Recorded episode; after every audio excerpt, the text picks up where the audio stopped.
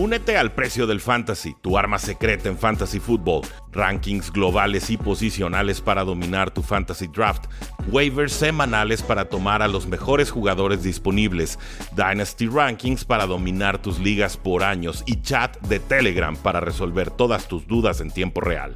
Visita stam.store diagonal precio NFL o da clic al link en este episodio para suscribirte.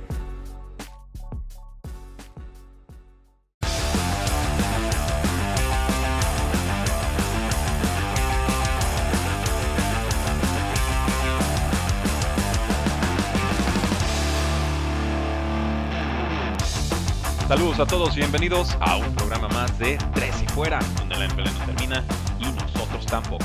Nombre es Jacinto, me encuentran en Twitter como arroba NFL y me acompaña Oscar Huerta de Tres y Fuera Cardinals, como siempre, para discutir todo lo que ha sucedido en la National Football League. Y Oscar, ha sucedido bastante. Sí, sí, eh, justamente que lo que dices eh, uno pensaría que cuando se acaba la temporada, como en muchos otros deportes, se olvidan del deporte prácticamente, pero no, la, realidad es que esta época de, desde principios de febrero que se acaba el Super Bowl a finales de abril, hasta poquito pasando abril, principios de mayo, la verdad a mí me gusta mucho esta época. Eh, es una época emocionante, es agencia libre, es el draft, es todos los prospectos. Eh, la verdad hay, de todo de qué hablar. Conozco mucha gente que... conozco algunos que incluso les gusta más esto que la temporada regular. Sí, yo, yo lo disfruto mucho, digo, a mí me ayuda en el sentido de que pues es ver menos juegos, es especular más, es analizar más, es como usar las expectativas que tienes y tratar de, adaptarlas a cada equipo. Ya es tú pensarle. circunstancias. Sí, o sea, es Vamos, el que le sabe mucho a la NFL, eh, aquí es donde se nota, creo yo. Eh, me he dado mucha cuenta porque como que con el calendario regular te dicta la temporada, qué es lo que tienes que decir en muchos no, y, y, obviamente las redes sociales y todo eso, si todo el mundo está hablando de Drew Brees, este, pues sabes de Drew Brees y todo el mundo. Pero vete dos años atrás y encuéntrame un receptor que tú dijiste que iba a ser bueno en la NFL. ahí es donde de verdad se, se empieza a notar la gente que se está fijando y que de verdad sabe, sabe identificar un talento porque no es fácil. Muchas veces ves que lanzas larguísimo que atrapas muy muy bien, que corre rapidísimo. Y pues les presento a John Ross.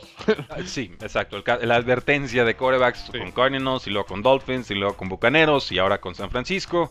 Eh, acaba de renovar con San Francisco, por cierto. Y muchos dirán, estuvo con San Francisco. Y sí, sí estuvo unas, un par de semanas eh, con San Francisco. Muchas gracias a todos los que nos están siguiendo en redes sociales. Estamos en YouTube Live, en Facebook Live, en Periscope Live y pues en todos los lives que encontramos. Así que gracias por acompañarnos. Ya saben que ustedes pueden comentar en tiempo real y sus comentarios, si son pertinentes para el programa, por supuesto, serán leídos al aire y después este programa queda guardado en formato podcast. Nos encuentra como 3 y fuera NFL. Nos dice Diego Martínez, ¿qué onda? Buenos días, por fin pude estar en un live stream desde hace meses, no podía, bienvenido.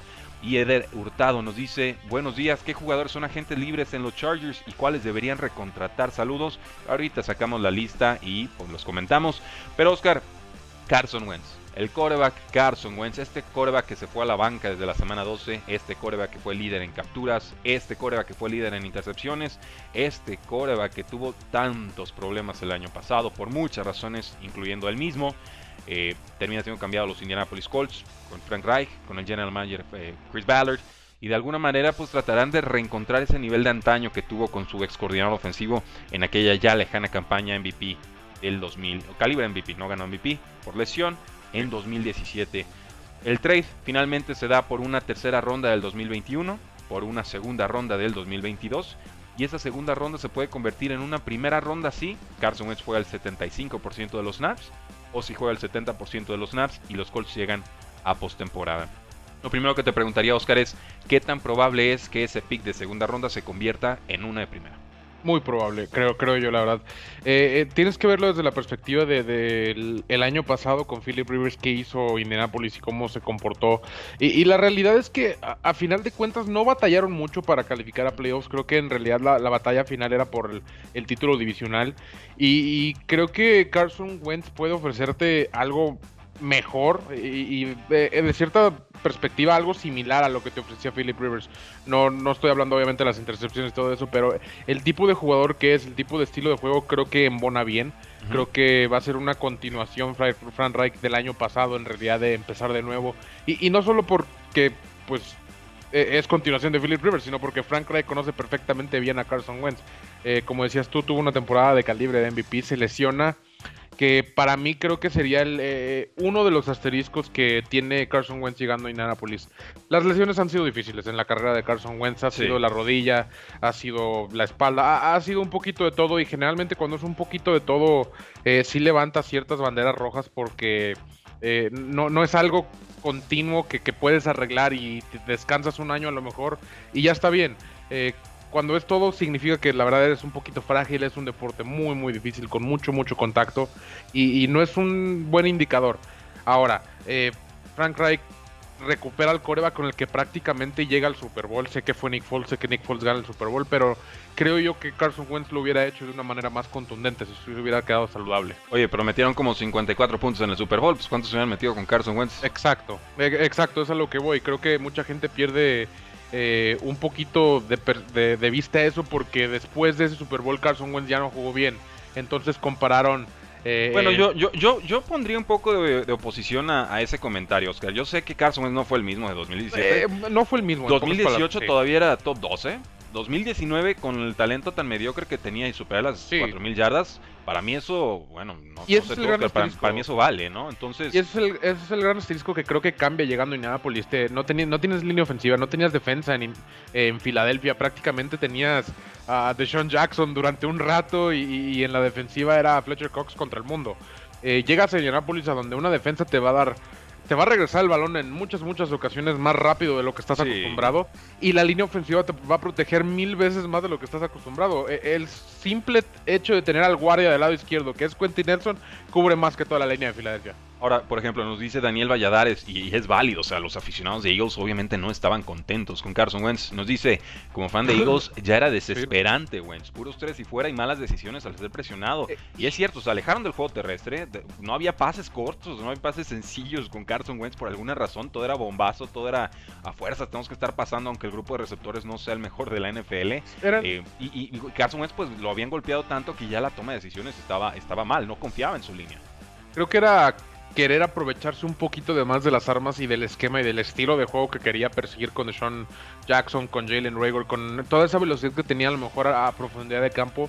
Pero como tú dices, truncaron a lo mejor el desarrollo de Miles Sanders, quien a final de la temporada estuvo corriendo muy muy bien, quien demostró que sí, era el, que sí era el corredor titular para el futuro, para el equipo de Filadelfia contrario a muchos casos de esa misma generación como David Montgomery, que ha batallado muchísimo, el mismo que está en Buffalo, que Singletary, que también fue de esa generación, y tampoco termina de convencer. Creo que Miles Sanders hacia el final de esta temporada empezó a cambiar la mentalidad de mucha gente y, el balón empezó a correr un poquito a través de él. Y, Carson Wentz, la verdad es que entiendo muchísimo lo de la desesperación al principio de la temporada era mucho, ¿no? Eh, es, que, es que al principio de la temporada le echamos la culpa que no había receptores, a que no había línea ofensiva, que la defensa no, no recuperaba nada, simplemente estaba en el campo todo el tiempo. Eh, pero esta temporada creo que nos abrió un poquito los ojos a muchos y a muchos este, fanáticos de Filadelfia que no todo era Peterson, que no todo era línea ofensiva y que no todo eran los receptores. Y ese para mí es el segundo asterisco llegando a Indianapolis. ¿Cuál Carson Wentz vamos a ver? ¿El de Frank Reich o el de Doug Peterson? Yo, creo que sería un punto medio, porque el de Doug Peterson está listo para el retiro y el de Frank Reich era el mejor quarterback de la NFL. O sea, no lo olvidemos, ¿eh? antes de Mahomes se hablaba de Carson Wentz. Él, él era el, proto Mahomes, ¿no? De, alguna manera. Obviamente ha, quedado en el tiempo, pero yo no veo por qué no Carson Wentz pueda ser perfectamente un quarterback top 12 y con eso creo que la decisión que tomaron los Indianapolis Colts sería acertada. Eh, ahora, del lado de las Águilas de Filadelfia, me parece que resuelven una situación que no tenía respuesta, en el sentido de que van a tener 33 millones de dólares en dinero muerto, de que se sabía que Doug Peterson y, Carson Wentz no habían hablado durante semanas durante la temporada, o sea, no después. Obviamente el equipo no funcionaba. Eh, entra Jalen Hurts. Desde que llegó el pick de Jalen Hurts, yo creo que esto ya estaba tronando, ¿no? Era, como la señal del eh, equipo. Eh, justamente eso es lo primero que me iba a mencionar. Se lo, se lo ocasionan ellos al draftear a Jalen Hurts. Y está bien, no estaba funcionando con Doug Peterson y con Carson Wentz.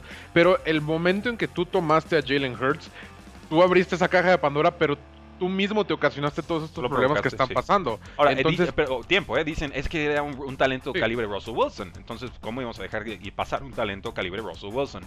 Eh, no, estoy totalmente si lo crees, pues bueno, lo tomas, ¿no? Y ya, pues que pase lo que tenga que pasar.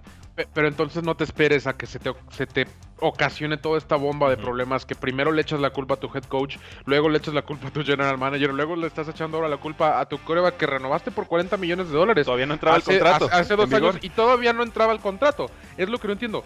Creo que eh, eh, sí, la gota que derramó el vaso fue Jalen Hurts, pero tú echaste esa gota. Sí, totalmente. Mira, este roster de las Águilas de Filadelfia, eh, para bien y para mal, no se había renovado de los que ganaron el Super Bowl. Son los mismos nombres, ¿no? Son más viejos, son menos rápidos, menos explosivos, más, más propensos a las lesiones. Es normal, el paso del tiempo así es. El tema es que los picks no han sido acertados de Harry Roseman y las contrataciones de agencia libre tampoco lo han sido. Esto ha provocado que Carson Wentz tenga que jugarle al Superman y hemos visto que pasó de ser el mejor quarterback en, en terceras y cuartas oportunidades en ese año MVP a ser uno de los peores, tal como nos dice Daniel Valladares, que dice es que es frustrante pues- ver a Eagles y, y que no puedan mover el balón. Y, y lo vimos en el Super Bowl mismo. ¿Qué pasa cuando intentas hacer que tu coreback se vea como el héroe? Hasta el mejor coreback de la NFL se vio mal en el Super Bowl.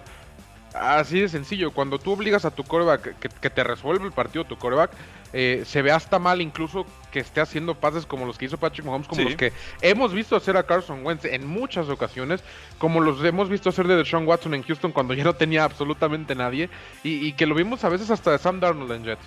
Bueno, pues ahí lo tienen, damas y caballeros. Carson Wentz ha sido cambiado de las Águilas de Filadelfia a los Indianapolis Colts por una tercera ronda de este año y una segunda ronda condicional que puede subir a una primera y nosotros apostamos probablemente se convertirá en primera. Regresando a la pausa, hablamos sobre lo que significa este trade para los Indianapolis Colts.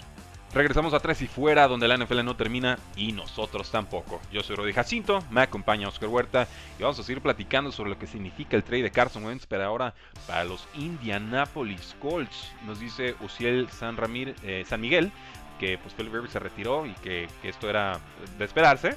Nos dice Javier Reyes, Wentz va a tener un muy buen año. Nos dice Wilmar Chávez, hola amigos, tiempo sin poder verlos en vivo. Eh, Leonardo Zuna nos dice lo de Hunter Henry con los Chargers es raro, ¿no? Quiere ir a un, un equipo con un quarterback bueno y tiene a Herbert en Los Ángeles Chargers. Pues Sí, depende pero cuán- cuánto le van a Sí, pagar. eh, ¿Cuánto le van a pagar? También, ¿cuánto tiempo le queda para jugar? Porque creo que tiene 29 años. Una ala cerrada llega como hasta los 33. eh, ¿Ya siendo 29? totalmente No, productivo. 28, ¿no? Creo, 27, creo que 28. sí, 29. No estoy totalmente Ahorita te seguro. Ahorita te, confirmo. digo, aquí lo tengo. Este, pero a lo que voy es que a lo mejor Oscar. piensa. Tiene 26 años, no seas gacho. Sí. Eh, Volteé el 6, discúlpeme. Ah, ok, volteé muy el bien. 6, discúlpeme. Vale. Eh, pues simplemente a lo mejor ya no quiere estar en Chargers. Eh, así- Chargers ha sido una, una franquicia históricamente de, de Sí. sufrir y, y a lo mejor no le van a pagar lo que quieren. Eh, sí, ese, ese llamerito es muy doloroso, ¿no? Y, y lo dice Sí. Keenan Allen, es que nunca ganamos. Y dice Hunter Henry, pues yo ya me voy, solo denme un buen coreback. Eh, Oscar Quesada, saludos desde España. Un gusto verles. Los sigo por podcast cada día en el auto. Ahí está. Tres y fuera, parte de, del recorrido laboral. Muchas gracias. Estamos subiendo. Esta semana subimos un episodio de podcast todos los días, ¿eh? De lunes a viernes. Episodio Vamos de tratar podcast. de seguirlo. Y vamos a mantener el ritmo, así que no se lo pierdan. Son episodios de 15, 20 minutos, no les vamos a quitar mucho tiempo. Lo pueden escuchar al doble de velocidad, lo disfrutan igual y verdaderamente van a estar enterados de todo lo que sucede en la National Football League. Van a ver. ¿Cómo es el impacto de Carson Wentz al cap, el salary cap de los Colts? Nos dice Wilmar Chávez. Eh, y el Talach Les tengo un responde. secreto. Y el, el Talach responde, bueno, 32 millones, Wilmar histórico. No, ese es el dinero muerto que tienen las Águilas de Filadelfia después de esta no, y- transacción. y lo- 32-33. no, y, que, va- y que van a absorber, eh, exactamente. Este año absorben el- prácticamente íntegro lo que le fueran a pagar a Carson Wentz. sí, el, Eh, y entra hasta el próximo año. no, exacto, Colts, y- básicamente Wentz tiene un contrato de cuatro años y va a estar promediando como 24 25 millones de dólares anuales. Ese sería como el dinero muerto que estaría dejando en cada campaña. Hay unos que son de 22, otro que es de 25. Creo que el último año, se- ve- 2024, sería de, de 26 millones de Pero- dólares.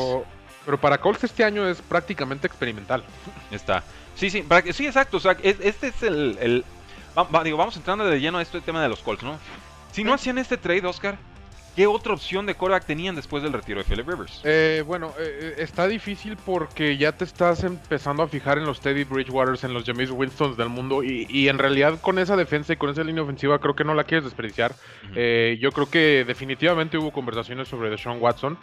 Eh, estoy buscando ahorita aquí qué pick tienen, creo que están en los 20 altos. sí, lo no, cual no llegaba un ya está- quarterback. lo cual ya estamos hablando, quizá, quizá, con muchísima suerte de Mac Jones o de Kyle Trask, que ya la verdad te estás arriesgando al sexto, quinto, Mm. sexto coreback eh, tomado, que ya no es tan atractivo. A lo mejor puede ser un muy, muy buen coreback, pero ya no es tan atractivo como para eh, echarle tu franquicia y decirle, ¿sabes qué? Ten esta super línea ofensiva, ten esta super defensa, llévanos al Super Bowl. Mira, Eh, este, nos estamos enterando, de sí, no, nos estamos enterando que los Colts preguntaron por Derek Carr, ¿eh? el quarterback de los, los, los Vegas Sí, Raiders. Y, y- antes iba a ser alguien de ese trade. perfil. Ajá. Iba a ser alguien de ese perfil, alguien que estuviera cobrando abajo del promedio estelar eh, porque el promedio estelar ahorita ya anda en 40 45 gracias Patrick Mahomes y de Sean Watson, pero eh, si te empiezas a fijar, como, como dije hace poquito, en los Teddy Bridgewaters, en los James Winstons, no sé quién más se me puede ocurrir, la realidad es que vas a estar en la misma situación de Jacoby Brissett de hace dos años. Y, creo que los Colts aprendieron bien la lección con eso.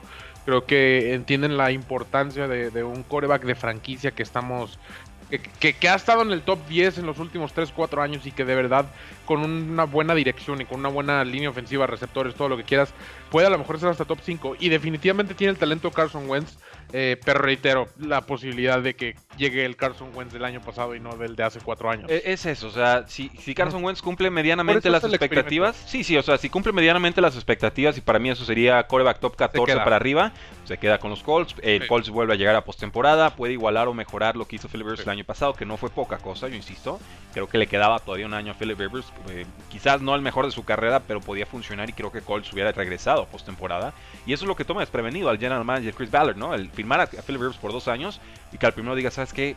Ya estoy, gracias. Eh, pero jugando bien y llegando a postemporada y jugando mejor que los Buffalo Bills en esa ronda de, comodines, ¿no? O sea, ganó, ganó este Bills, pero para mí, a mí me queda claro que juega en ese partido nueve veces más y los gana ocho veces Colts. En fin. Eh, yo sigo creyendo en Carson Wentz y lo, y lo, he defendido muchas veces y quizás hago demasiadas excusas por él. Y no hay consenso entre el público de aficionados, por supuesto, y también de analistas. Yo He escuchado algunos que dicen, mejor firmadas con Ryan Fitzpatrick, te olvidas de Carson Wentz, sus métricas 2017 son irrepetibles, pagaste una probable primera ronda futura, te arriesgaste de más, mejor eh, Ryan Fitzpatrick, a ver qué sucede y al siguiente año revaluamos coreback. Yo, yo, lo que tengo de inconveniente con ese tipo de contrataciones con Fitzpatrick, para que sea tu titular, porque evidentemente sería tu titular, eh, es que no te da en realidad una apertura al futuro. Sé que dices, bueno, ya el próximo año tomo algo, ya el próximo tomo año algo. Pero, ¿cuándo es ese próximo año? ¿Cuándo vas a dejar de quedar 9, 7, 10, 6, 8, el, próximo año nunca llega, ¿verdad? Todos los años no son te este permite, No te permite tomar un coreback temprano en el draft. Eh, obviamente por el mercado de corebacks ahorita no, no hay mucho que contratar de agencia libre como tal, porque sabemos que Dak Prescott seguramente va a renovar, que, muchos de los corebacks que están, aquí tengo la lista, ya es que después de Dak Prescott la verdad te metes allá a Mitchell Trubisky, James Winston, Andy Dalton, que, que, regresamos al mismo tema, no va a ser nada a, largo plazo, tienes una defensa con unos jugadores jóvenes que se están haciendo viejos cada año, la línea ofensiva está haciendo vieja cada año, ya se retiró Castonzo, eh, en realidad... Eh, en realidad, ¿cuánto más tiempo te queda con este super equipo que tienes? porque si es un super equipo, déjame decirte, que le puede competir a cualquier persona. Eh, le faltan dos o tres jugadores y ellos es un coreback. Vaya. Pues sí, eso es lo que están apostando, eso es lo que están invirtiendo. Todavía tienen muchos jugadores talentosos en su primer contrato, baratitos, accesibles. Entonces, y la ventana de Super Bowl ya, ya parece que tienes que competir por ella cada año, ¿no? Cuando tienes un roster de este calibre. ya no, ya no está el, tener un roster balanceado. Sí, ya, ya esta filosofía de los patriotas de, bueno, no me voy de full, pero quiero cada año estar ahí compitiendo, compitiendo, compitiendo. Ya ahorita es, es más bien la filosofía de Rams de, pues vendo pizza tres años a futuro porque este año quiero Super Bowl, ¿no? Y el siguiente año es, este año quiero Super Bowl otra vez justo hablaba con Mariana de Tres y Fuera Cowboys de la situación de muchos equipos, de por ejemplo de Arizona, que obviamente yo le voy a Arizona y me sé la situación más acorde. Te quedan dos años para que tengas que renovar a Kyler Murray. Le, quedan dos años para que se retire Tom Brady en realidad. Eh, te quedan dos años de muchísimas cosas ahorita que tienes que pensar en esa ventana y rearmar eh, el equipo para competir, porque si no compites en realidad estás muerto en la NFL hoy en día. Si, si, si no estás peleando por ese pase a playoffs que ahora a lo mejor es un poquito más atractivo por los 14 equipos en playoff y te damos posibilidades, eres un equipo perdido. Eh, o sea, hablando de esta temporada de equipos como Denver, como Oakland, como San Francisco, incluso olvidados totalmente. Y antes a lo mejor decías, no, es que están armando esto, están armando esto. Cuando Jacksonville está armando su super defensa, en un día. era tema constante. Era tema constante en realidad, a pesar de que no estabas a lo mejor compitiendo por el Super Bowl. Hoy en día o estás ahí arriba o nadie habla de ti. Sí, se olvidan de ti muy fácil. Vamos con algunos comentarios del público. Eh, nos dice Rogelio Ramírez, un gusto escucharlos, recuperándonos del COVID-19. Ánimo, ánimo, venga a, reentrenar esos pulmones. Eh, Diego Martínez nos dice, hubiera preguntado a Coles por Jimmy Garoppolo de los San Francisco 49ers. Lo que quieres venderlo. Sí, posiblemente. Digo, Jimmy Garoppolo tiene una cláusula de no trade en su contrato, lo cual significa que él puede decidir a qué equipo no ser vendido. Eh, entonces tiene la última palabra. Ya decidirá San Francisco si venderlo o no. Lo van a terminar cortando, creo yo. Ah, ok, no, pues ya, ya lo vi como patriota. Yo ya lo, si lo cortan, yo ya lo vi como patriota. Sí, e, es muy, muy probable que regresen los patriotas, pero yo creo que van a eh, encontrarse en una situación donde sabes que no es nuestra solución. Este, nos Por está las costando lesiones, sí. veintitantos. Y, y el dead money, el, el dinero muerto ya está abajo de los 5 millones en comparación a su contrato de 25, 26, que ya es muy, muy viable para un y, y quarterback. cada partido tiene un paso y que dices, ¿qué, qué estabas pensando? no Esa es la Sí. parte que desconcierta con Jimmy Garoppolo, pero su techo fue alto en el Pero sistema con de Shanahan. McDaniels puede funcionar muy bien ese estilo. Se necesita estar protegido, pues, pero, pero es muy preciso y la precisión es muy difícil de entrenar Sí. eh, en la NFL. Yo, yo sigo creyendo en Jimmy G, pero no sé cuánto pagaría por él vía trade, ¿no? O sea, quizás me espero agencia libre, un acuerdo de caballeros Sí. por ahí y, y lo firmas después. Nos dice Sócrates Monroy, ¿no tenía más sentido para Colts un trade por Matt Ryan o por. Dak Prescott? Le Bueno, de entrada, Dak Prescott creo que eh, los Cowboys te van a sacar un ojo de la cara porque para ellos es su coreback del futuro que no quieren renovar. que ahorita no está, que sería su segunda etiqueta Sí. de jugador franquicia y luego venderlo, ¿eh? O sea, Exacto. tienen, Vaqueros tendría Eh, que liberar 30 y no, como 35 millones de o sea, dólares en su espacio salarial y tenerlos parados ahí en lo que hace el trade. Entonces no está tan fácil. Matt, Matt Ryan tiene 35. Creo que estarías viviendo la misma situación que con Philip Rivers. A lo mejor un poquito mejor situación que, que la de Philip Rivers. Pero a final de cuentas sería algo similar. Eh, y Dak Prescott, eh, estoy hablando que te va a costar algo similar a Deshaun Watson. Y no estoy exagerando. Sé que muchos me van a criticar, pero por ahí está el precio. Eh, dice Wilmar Chávez, eh, Wilmar Chávez, ¿puedes ir por un receptor abierto de alto calibre en esta agencia libre? Sí, los Colts son un equipo... No, y hay muchos. El- Más porque ni Golladay. hay, mu- hay muchísimos, y sí. cambia la cosa. Eh, los Colts son un equipo top 5 en cuanto a espacio salarial. Ahorita leemos los 5 que tienen más y los 5 que tienen menos. Saludos a los Santos de Nueva Orleans. Y nos pregunta Javier Reyes, ¿el cornerback Xavier Rhodes se queda con los Colts? Yo creo que sí. ¿Lo quieres en los Colts? Jugó bien. Esa es jugó- otra pregunta. Eh, sí, sí, Oscar, tuvo- a sí ver, estuvo- sí para, para mí, Xavier Rhodes es, la, mejoró. es la advertencia de que un, un- un cornerback que tenía en alto nivel y jugó de la patada dos temporadas, todavía puede reflotar si cambian de sistema. Sí, lo, lo pusieron a jugar en zona en vez de jugar el press definitivamente. man y es donde funcionó. ju- justo eso es lo que te iba a decir, que es algo que yo quería que hicieran con Patrick Pearson el año pasado. No. Que incluso que hasta lo intentaran como safety. Sí, Eh, que, no me que no me desagradaría. Eh, eh, cuando tienes un cornerback tan, tan experimentado que ya juega a través de lecturas, de ver, al- de ver los ojos del coreback, de, de instinto, eh, definitivamente puede volver a jugar muy, muy bien. Sobre todo cuando lo juegas en zona, cuando depende totalmente de sus ojos y no tanto de sus habilidades físicas, definitivamente repunta.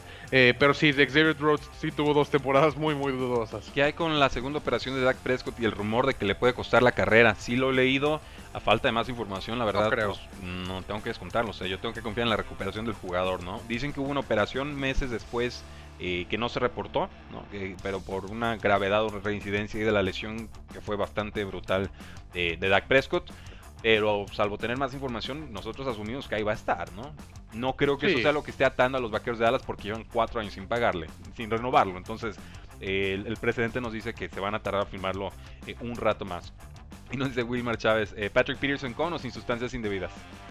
Eh, pues como sea, pero que juegue bien. Lo- digo, no, no- no- no sé cuán- no sé cuánto tiempo duró, si desde que lo Es- draftearon hasta los 30. Bien sospechoso. Eh, eh, sí está medio sospechoso, pero digo, eh, si funciona y nadie se da cuenta, Mira, me, me- échatelas. me- me recuerda a Antonio Gates en las últimas de, ay, di positivo, sí, pues era eso, no jugaba ya porque el cuerpo no me daba, ¿no? Es Creo que- que ese es el es cálculo que- que hacen. Sí, yo creo que. No, no digo que Patrick Peterson usó sustancias ilegales toda su carrera, pero yo creo que sí se dio cuenta por ahí de los 28, 29 años que digo, ¿sabes qué? Este, estos jóvenes corren muchísimo más rápido de lo que me acuerdo. Ah, y hay, de sustancias a sustancias, ¿eh? o sea, no crean que Sí, todas claro. se hacen Superman, pero pues están controladas. Entonces, si la NFL dice no y las tomas, pagas, pagas el precio. Vamos a una pausa comercial. Regresando, damos el espacio salarial de los equipos que más y menos tienen esta próxima temporada. Y por supuesto, vamos a entrarle ya de lleno a la agencia libre. Pues saludos a todos, bienvenidos a Tres y Fuera. Problemas Sí. técnicos, estuvo con algo de delay. Se me está moviendo el cuadro de Oscar en la toma. Aquí lo estamos acomodando en tiempo real. Oscar, ya no te muevas. Pero pues vamos a comentar todo lo que Pues, tenemos. Estoy normal. Oh, sí, ándale, ahí estás, perfecto. Eh, vamos a comentar entonces todo lo que tenemos disponible en esta agencia libre, Oscar. Hay nombres bien importantes, nombres libres. bien pesados. Creo que esta puede ser otra camada histórica, sobre todo en la posición, pues no sé si de quarterback, pero sí en la de Ofensivas. Sí, Pues son ofensivas en general, creo yo. ok. Sí, digo, este, empezando por los corebacks, como tú quieras, este... Sí, sí, sí, le, entramos de lleno. Mira, y antes de entrarle a eso, Eh, So- eh, eh, el- lo dije hace lo- lo- lo- Se me está trabando un poquito, pero voy a hablar yo, Adelante. porque la verdad no, no, no, no te escucho totalmente. Este, sí, ah, lo, dije hace rato, Dak Prescott es el principal. Estamos esperando a ver si va a ser etiqueta jugador franquicia, a ver si lo van a robar. O a ver si se vuelven locos los Dallas Cowboys y lo dejan ir, que la verdad no, no creo, la verdad. Después de ahí, ahí es donde eh, sucede un monumental, quiero decir yo, de talento. Eh, porque sigue Mitchell Trubisky, James Winston, Andy Dalton, Ryan Fitzpatrick, Jacoby Brissett, Tyrod Taylor y Cam Newton. ¿Quién no nos dio una temporada, la verdad, para nada recordable. yo creo que todo el mundo va a querer olvidarse eso. Y que Cam Newton a lo mejor en esta lista estaría en el número uno, de, haber sido otra cosa. Sí, ahora, de ahí te va la, lista de los equipos que más espacio salarial tienen, Oscar, para tenerlo por supuesto en mente eh, al momento de discutir agencia libre. Los Jacksonville Jaguars tienen casi 80 millones de dólares en espacio salarial, es un mundo. Los Jets de Nueva York tienen 75 millones y medio. gratis. Los Patriotas de Nueva Inglaterra tienen casi 69 millones de dólares en espacio salarial. Los Bengals tienen 45 y medio y los Indianapolis Colts tienen casi 54. En el sótano tenemos a los Santos de Nueva Orleans con menos 65 y medio millones de dólares en espacio salarial, esperando todavía el retiro de, de Drew Brees, que liberaría unos veintitantos. Eh, las Águilas de Filadelfia tienen menos 37, que es un... Aquí quiero hacer un pequeño asterisco. Ajá por quién dijo que las águilas iban a quedar con Tuckers. Aquí está exactamente la razón de por qué no.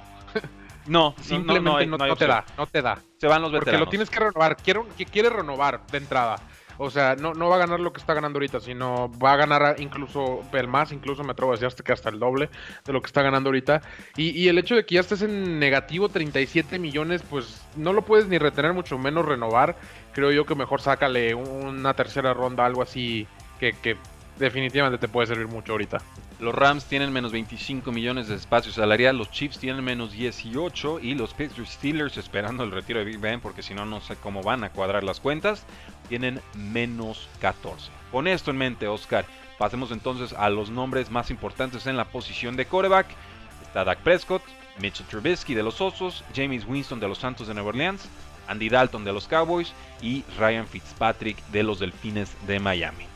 Supongamos que Dak Prescott lo renuevan y es el único coreback aquí que no en realidad va a ser agente libre. Y, quiero resaltar esto porque hay muchos equipos ahorita que necesitan coreback que están a punto de tener que, que su coreback se le retire, como los Falcons, como los Steelers, todo lo que quieras, que, que, no están en posiciones a lo mejor deseables ahorita para tomar un coreback en draft. Los Falcons sí, pero los Steelers no, por ejemplo. Esto creo que va a ser la caída de muchos equipos que, que no lograron a lo mejor obtener su coreback. Los Colts se adelantaron, fue el claro ejemplo, entendían la situación y fueron por Carson Wentz. Yo de verdad, después de este año, año veo muy difícil cómo Roethlisberger siga siendo factor, cómo Matt Ryan siga siendo factor. Y hay muchos equipos por ahí, los mismos Santos, ¿qué van a hacer con el coreback? Creo que no tienen en realidad una, una solución como tal en esta lista, aparte obviamente de Dak Prescott. Eh, y, y que están en una situación muy, muy difícil donde estás escogiendo después del 20 en el draft donde ya te estás viendo en el coreback posiblemente el número 5 de la lista de corebacks de este draft, o Jameis Winston, o Mitchell Trubisky, o Andy Dalton. Yo difiero un poco, Oscar. Yo veo tres titulares. La cosa es titulares por cuánto tiempo. No, exactamente. Titulares en realidad, considerando las situaciones como en Chicago, como Nueva Orleans, que tienes equipos listos para allá, eh, veo muy pocos. Bueno, sí, yo, yo diría Dak Prescott titular. Yo diría James Winston con Santos va a ser un descuento y creo que nadie está hablando de él. Yo, yo perfectamente lo había puesto sobre Tyson Hill con los Santos de Nueva Orleans de titular esta campaña. Y Ryan Fitzpatrick, que a los 39 años pues nos dio otra buena temporada. Entonces, algún equipo que necesite un quarterback puente. Y, Fitzpatrick ya dijo: Yo solo voy a titular, ¿eh? yo no quiero banca. Sí. También, ¿cuál es la probabilidad de Fitzpatrick que se termine quedando en Miami un año más? Sí, obviamente, si no adquieren a Deshaun Watson y no logran colocar a, yo creo No, yo creo que le van a respetar los deseos, ¿eh? No, eh, sé, Brian Flores puede ser, puede ser muy, muy convincente y a lo mejor prometerle a Fitzpatrick que él, sabes que tú eres aquí nuestra arma secreta. Eh, ah. No me sorprendería, no me sorprendería. Bueno, ahí dejamos el apunte. Yo creo que. Ha caído muchas veces Fitzpatrick en esa. Sí, yo, creo que está listo para cambiar de Es más, que se vaya a los Patriotas y entonces ya hizo el tour de la NFC East, ¿no? Ya, digo, de la AFC East. Ya estuvo en todos los equipos. Sí, perfecto. Eh, vamos con los receptores abiertos. Oscar Allen Robinson de los Osos de Chicago, el más veterano. Chris Godwin, 25 años con los Tampa Bay Buccaneers. Juju Smith Schuster de los Pittsburgh Steelers. Kenny Goladay de los Detroit Lions y Will Fuller de los Houston Texans. El resto de la lista nos da nombres como Marvin Jones de Lions, A.G. Green de Bengals, T.Y. Hilton de los Colts, Sammy Watkins de los Chiefs y Larry Fitzgerald de los Cardinals. creo yo que este año sí se retira. Pero la lista en general es espectacular. Ah, o sea, los primeros cinco jugadores, y me atrevo a decir que los primeros siete, si cambias a Hilton por AJ Green, eh, son receptores prácticamente número uno casi en cualquier equipo. Eh, son, receptores muy muy buenos que simplemente ya no tienen cabida con su equipo. Yo sí esperaría aquí que Chris Godwin intentara quedarse con los Tampa Bay Buccaneers. Allen Robinson, Juju, Kenny Golladay y Fuller creo que ya no quieren estar ahí. Hay mucho de qué hablar aquí. Creo que cualquier equipo que necesite un receptor número uno, hay dos o tres opciones muy muy buenas. O cualquier eh, equipo que necesite un receptor número dos, hay más opciones. Es una de las mejores clases que he visto en años recientes y creo que esta es la posición más cargada de toda la NFL. ¿Quién te gusta más, Allen Robinson o Chris Godwin como talento, no tanto por la diferencia de edad? Como talento a mí me gusta Creo que es el que más me gusta, aunque no lo creas. Oh, eh, yo más bien pondría la, diferencia entre Kenny Golladay y Allen Robinson. No, ya, y cerramos la transmisión, damas y caballeros, muchas gracias. Chris Godwin, sobre Golladay toda la vida. Eh, toda la vida. ¿Quién sabe? a ver es, la cosa es que con Chris Godwin es un año. Es un año en realidad, porque este último año no fue nada espectacular. si es Tom Brady este, este chavo ya estaba despuntando desde novato. O sea, no, no es un accidente de un día. Por eso, de, eh, eh, es, es, el año antepasado del que estoy hablando. Justamente de él estoy hablando. Sé que sí es bueno y, muchas veces diferimos en, opiniones de receptores, pero a mí me gusta más que Nigo lo de y las aptitudes físicas que presenta. A, a, mí me gustan más las aptitudes mentales de los otros. O sea, no me gustan los jugadores que inventan lesiones. Mm, Digo, para empezar. Eh, también son, los Detroit Lions. Son los Detroit eh, Mira, yo, yo, creo que un profesional tiene que ser profesional en todo momento. Pero independientemente de eso, eh, a nivel talento, yo desconfío de Kenny Goladay un tanto. no me parece ese receptor número uno indiscutible. Te gana por tamaño y te gana en profundidad muchas veces. En zona roja domina. No, o sea, puede, puede funcionar. Pero sobre Chris Godwin y sobre Allen Robinson, lo siento. No, para mí no. Para mí no. Pero de esta lista, yo, yo, yo, me atrevo a decir que es el que segundo más va a cobrar de esta lista. Mm, puede ser, dependiendo del. De, creo que Allen Robinson terminaría con la etiqueta de franchise tag con los dos de Chicago. No, no veo, no imagino esa ofensiva. ¿Crees? No veo esa ofensiva de los, de los dos de Chicago sin Allen Robinson. No tendrían talento. O sea, sería David Montgomery como corredor y, y párale de contar. Yo creo que se va. Yo deseo que se vaya. Es que yo creo que se va. Yo, deseo que se vaya por, el bien su carrera. Nosotros, tú y yo, muchos eh, quieren que se vaya, que siga su carrera en otro lado, porque la verdad es que siempre ha estado en una situación muy, muy desfavorable, desde Blake Bortles hasta Nick Foles. Eh, la verdad es que no he encontrado ritmo. Nos dice Ariel Rodríguez, Robinson dijo que se queda, pero a un costo altísimo. Sí, dice, si me aplican la etiqueta de jugador franquicia, yo hago huelga, ¿eh? O sea, si creen que lo de Sean Watson está feo, espérense a Allen Robinson. Y nos dice también Ariel Rodríguez, según Big Ben se quiere rebajar el sueldo para liberar el espacio, ¿no? Pues sí, pero el retiro es el que más libera. Así que, y, no lo quiso apoyar el general manager como titular o como miembro del equipo en esta rueda de prensa de esta semana y le dieron muchas oportunidades de hacerlo. ¿eh? Lo tocamos el tema en el podcast. De los demás receptores abiertos que tenemos en esta lista, ¿quién sería el factor sorpresa o el sleeper? ¿Quién sería el descuento que nos va a producir de forma alta? Yo, yo creo que Marvin Jones y, Sammy Watkins pueden ser unos factores muy muy importantes. Eh, Sammy Watkins ha tenido una carrera muy difícil, pero creo que ha encontrado un pequeño ritmo. No, no es el receptor, la verdad, que todos esperábamos que fuera, porque la verdad les digo que cuando él estaba en Clemson eh, era, era un monstruo y se esperaba que fuera a lo mejor el próximo Randy Moss o algo de eso. Y de verdad no exagero cuando Sammy Watkins era todo el hype de, de la NFL. T.Y. Hilton también creo que ha batallado mucho con lesiones, pero definitivamente ofrece muchísimo talento. Me gustaría que lo retuvieran. Eh, obviamente para dejárselo a Carson Wentz y aparte le sumaran a lo mejor una segunda arma del calibre de Marvin Jones, de, Kenny Golladay, a lo mejor Will Fuller por ahí podría eh, funcionar en ese juego profundo que les gusta. Eh, pero sí, digo, hay opciones. Incluso, digo, T.Y. Hilton aquí lo tenemos en 8, Sammy Watkins en 9. Pues generalmente eso no se ve todos los años. Así es. Yo diría que ha batallado más con sus corebas que con las lesiones, T.Y. Hilton, ¿eh? pero bueno. también. Vamos a una pausa comercial y regresamos a Tres y Fuera. Regresamos a Tres y Fuera, donde la NFL no termina y nosotros tampoco. Yo soy Rudy Jacinto, me acompaña Oscar Huerta de Tres y Fuera Cardinals. Oscar, platicamos sobre los running backs que estarán disponibles en esta agencia libre. Nombres importantes e interesantes, ¿eh? Aaron Jones de los Packers, Kenyan Drake de Cardinals, Chris Carson de los Seahawks, Philip Lindsay de los Broncos, Leonard Fournette de los Bucaneros, Le'Veon Bell de los Chiefs, Todd Gurley con Falcons, James White de los Patriotas, Devin Coleman de 49ers y Mike Davis. Por ahí también está Gus Edwards, el corredor de los Baltimore Ravens. Son nombres contundentes. Es una lista muy muy parecida a la de receptores. Creo que sí hay mucho mucho de qué hablar. Pero los corredores ya no tienen el mismo valor que antes y creo que más equipos han optado por ese esa técnica de tomar un corredor en el de él cuatro años después y tomar otro en segunda ronda. Y, les ha funcionado. La realidad es que ha funcionado a muchos equipos, al menos que pegues un Derrick Henry o algo así. Eh, es muy raro que esté renovando corredores. Es una lista bastante amplia, pero eh, Aaron Jones para mí es el, número uno claro. La pregunta es, creo que es un corredor Pero ¿qué, posibilidades hay de que lo puedan retener los Packers? Porque los veo más interesados que en otros años de retener a este corredor en específico, porque encaja tan bien en el sistema de, sabe? de... Sí, sí, encaja muy bien. De The Floor, ajá. Pero eh, adelante. The Floor.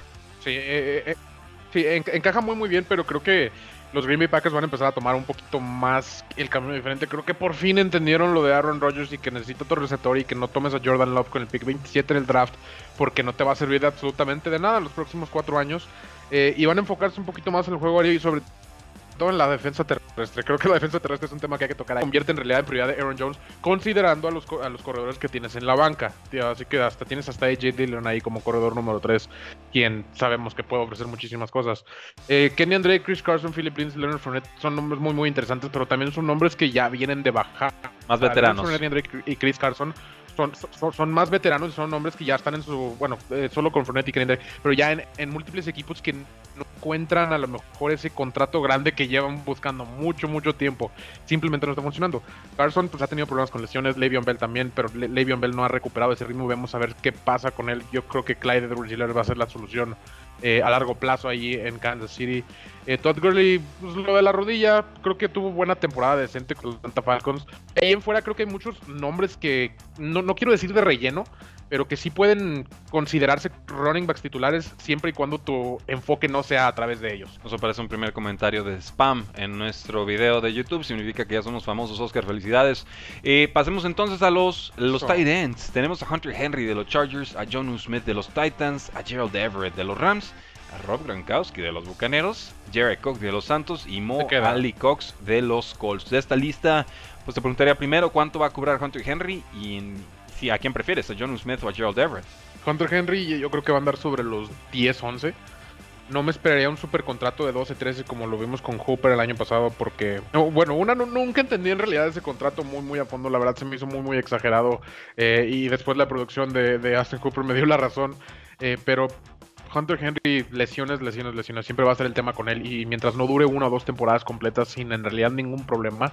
Everett yo creo que ya no cabe con los Rams. Creo que le va a venir muy, muy bien a un equipo. Y Rob Gronkowski, yo creo que se queda. Sí, yo de acuerdo contigo, se queda Gronkowski. A mí el que me gusta de esta lista, aparte de Henry, es, Gerald Everett. O sea, creo que ha estado muy desaprovechado con Los Ángeles Rams. Más como receptor que como bloqueador, pero creo que. No cabe. Hay mucho talento este, desaprovechado ahí. Definitivamente los Rams han empecinado mucho en, en Tyler Higby, ¿no? Que le pagaron un, no, le pagaron un dineral. Higby es mejor bloqueador, sí, pero como receptor no tiene nada que ver, ¿no? O sea, lo agarras y vas al piso. Y Gerald Everett te genera muchas ya después de recepción.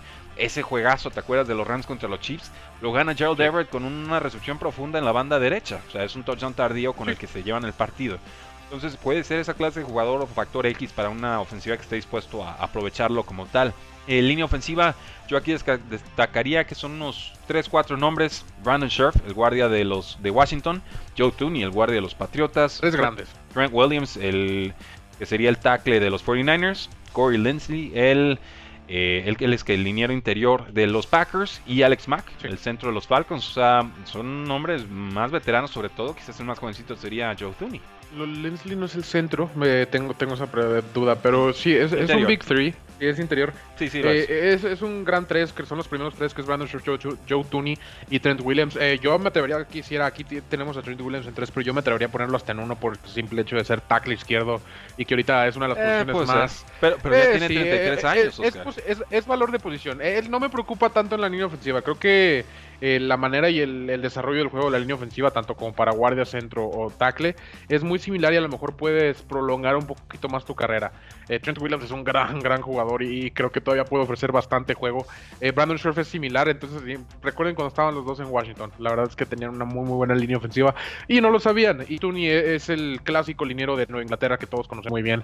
saludos a Nate Solder de todos modos. Definitivamente, Oscar, yo creo que dejamos la lista de agentes libres defensivos para el próximo programa, para la próxima semana. Nos dice Beto Mungía, como ya dije en su video, Hunter Henry, el mejor de esos tight ends. Y sí, totalmente de, acuerdo. Ya tenemos videos de los top 5 de cada posición: coreback, corredor, receptor abierto, tight end y demás. Hablamos un poquito más a profundidad sobre todos ellos. ¿Crees que Deshaun Watson se puede ir a los 49ers? Preguntan. Qué miedo. No, y sobre todo con esta división, que, que la verdad parece que jugador disponible, jugador que saben que vénganse para acá, son los Seahawks, son los Rams. Eh, los Rams, históricamente, recientemente, los últimos cinco años, parece que jugador disponible, jugador que intentan ir por él. Y pues Arizona nos ha quedado atrás con DeAndre Hopkins. Creo que sería, no, sé qué tendrían que dar, creo que definitivamente tendrían que incluir un jugador del calibre de Nick Bosa, joven, con contrato de novato. Levantaría el equipo de San Francisco como no tienes una idea. Creo, creo que definitivamente los ponen en esa contención. Creo que el Super Bowl saldría de la división de, de San Francisco, que pues ahora Rams con Matthew Stafford, Seattle que sabemos que siempre es factor a pesar de que últimamente la defensa no les ayuda nada y Pete Carroll parece ser el problema más que la solución. Pero no eh, creo que se vaya a dar. Tiene ¿eh? la duda de si valdría no. No, creo que se vaya a dar porque Texas se está amarrando. Creo que es muy difícil por. No quiere hacer trade. Texas no quiere hacer trade. Eh, no, y, Texans para hacer este trade creo que necesita algo donde le aseguras un coreback, donde le aseguras algo o alguna posibilidad de tomar algo futuro, y llamándose el pick 3 que tiene Miami, que originalmente era de Houston en realidad, pero o sea, algo por ese estilo vas a tener que buscar. ¿Dónde crees que termine Zach Ertz? Nos pregunta Javier Reyes. En Arizona, no te creas. Ah, vas de nuevo. Eh, no, no, me gusta. No, no, no, se me hace descabellado. No, no se me hace descabellado y justamente iba a decir a los Colts. Eh, puede ser un equipo que sí, la verdad, lo busque. Los Chargers, como dije hace rato, no, no me desagrada, considerando que a lo mejor no renuevan a, Hunter Henry.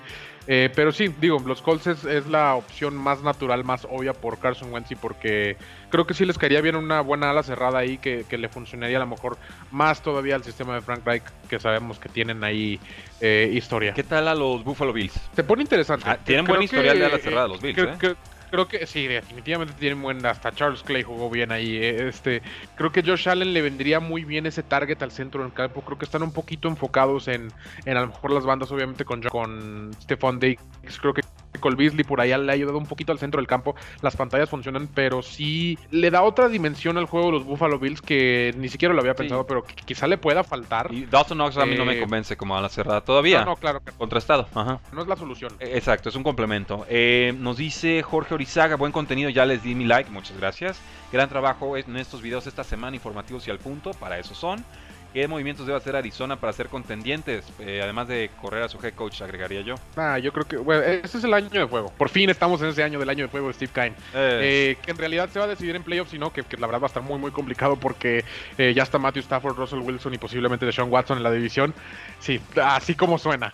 ¿Qué debe hacer? Necesitan un receptor número 2, necesitan otro guardia y necesitan otro corner, porque no van a renovar a Patrick Peterson, creo yo.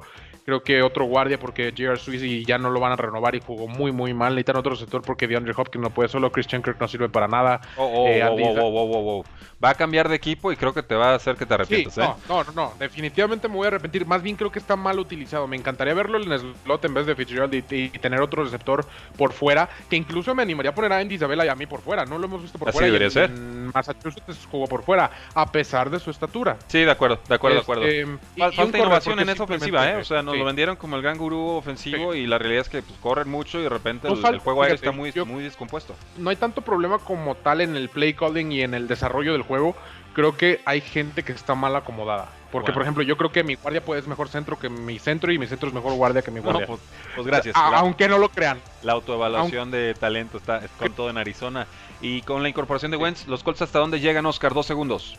Yo digo ronda divisional. Eh, campeonato de conferencia. Ah, qué fuerte, ok. Nos despedimos, damas y caballeros. Gracias por habernos acompañado el día de hoy. Yo soy Rudy Jacinto. Estuvimos con Oscar Huerta. No olviden seguirnos en todas nuestras redes sociales, porque la NFL no termina y nosotros tampoco. Tres y fuera. Hola, soy Rudy Jacinto, creador de Tres y Fuera. Si te gustó el programa de hoy, suscríbete a este y otros podcasts de la familia Tres y Fuera. Tres y Fuera NFL, Tres y Fuera Fútbol, Tres y Fuera de tu equipo favorito y claro, el canal de Tres y Fuera YouTube con videos todos los días. Porque si tu equipo existe, Tres y Fuera lo cubre.